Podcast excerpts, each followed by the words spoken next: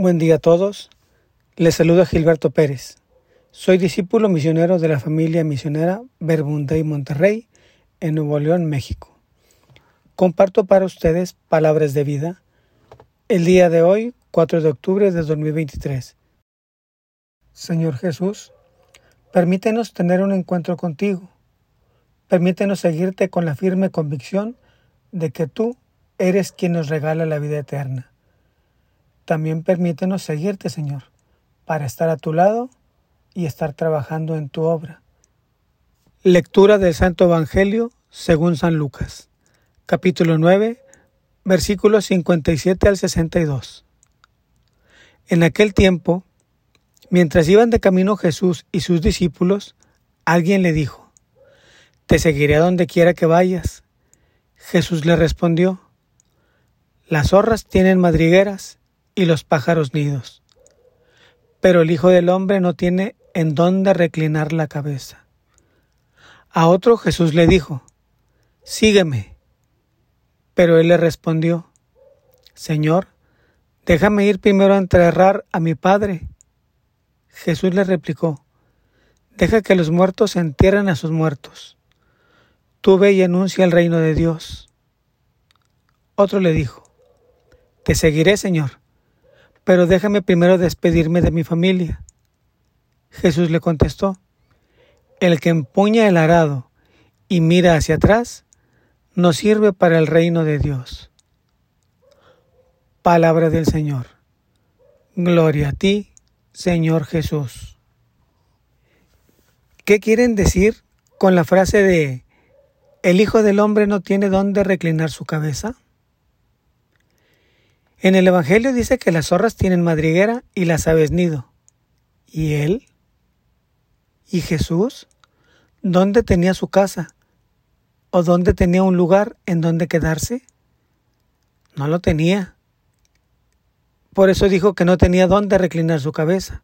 No tenía lugar propio o permanente para vivir. Jesús dormía al aire libre o en casas de otros en donde le ofrecían quedarse. Jesús no estaba diciendo que no merecía tener una casa propia o un lugar para vivir.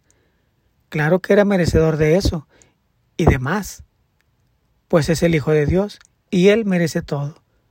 Pero Él no quería que la gente pensara que necesitaba muchas cosas materiales para ser feliz.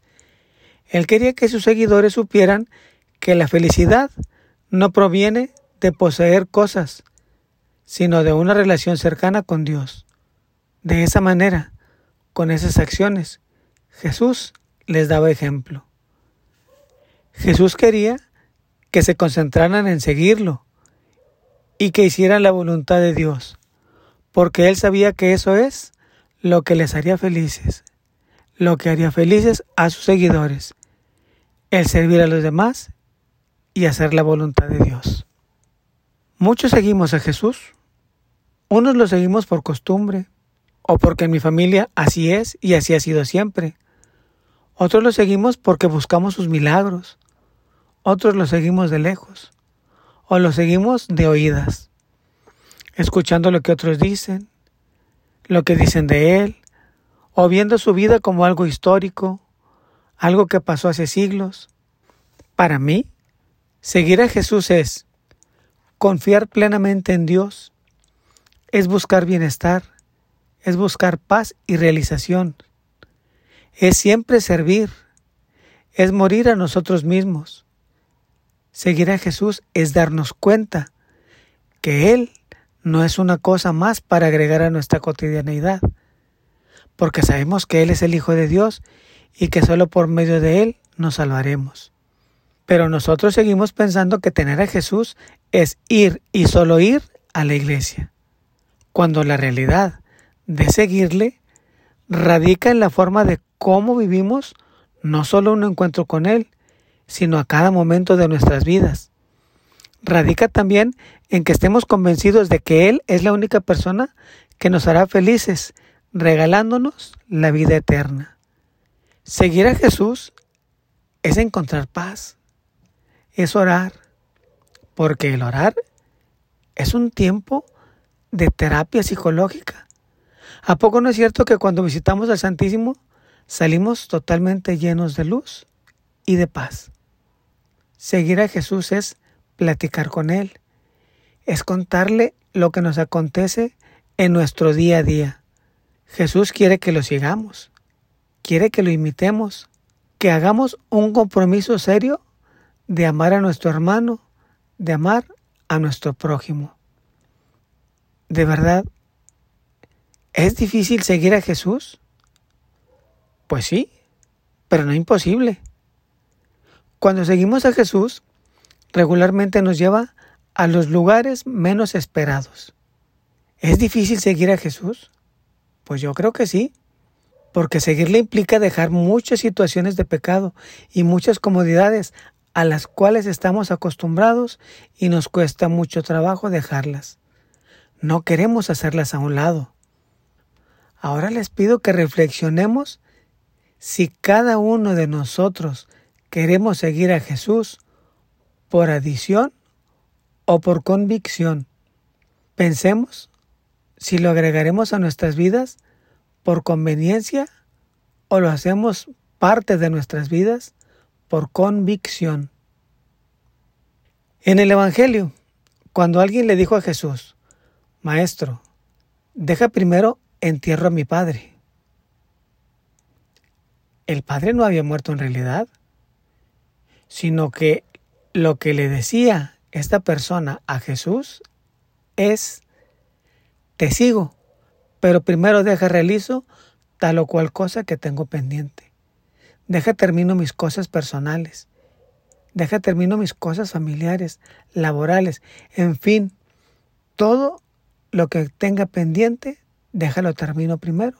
Y luego ya terminando, ahora sí, te podré decir, Jesús, ya tengo tiempo para seguirte, siempre y cuando no se me atraviese otra cosa que yo pueda considerar más importante que seguirte. Me parece que buscamos pretextos para no seguir a Jesús. La muerte del Padre era un pretexto, no era una muerte biológica, más bien era una falta de vida, de compromiso, de alegría, de fuerza, de fuego, de entusiasmo, de pasión. Todas estas carencias las tenía este hombre que quería enterrar primero a su padre. Pero lo que en realidad este hombre tenía es pereza, apatía, pretextos, flojera, falta de coraje, una muerte en vida. Muchos de nosotros nos preocupamos por tener una casa enorme, bonita, con todas las comodidades posibles, pero Jesús prefiere que tengamos un hogar. También podemos tener mucha diversión y Jesús prefiere vernos felices. Podemos ser exitosos en nuestros trabajos, pero Jesús prefiere que le demos sentido a nuestras vidas. Para lograr todo lo bueno que Jesús prefiere para nosotros es siguiéndolo. No es solo saber de Él como una asignatura escolar, sino es encontrarnos con Él, es estar siempre a su lado, es seguirlo. Hermanos, sigamos a Jesús para darle sentido a nuestras vidas. Sigámoslo porque solo Él tiene palabras de vida eterna. Sigámoslo y veremos que Jesús no nos defraudará y así experimentaremos la verdadera felicidad.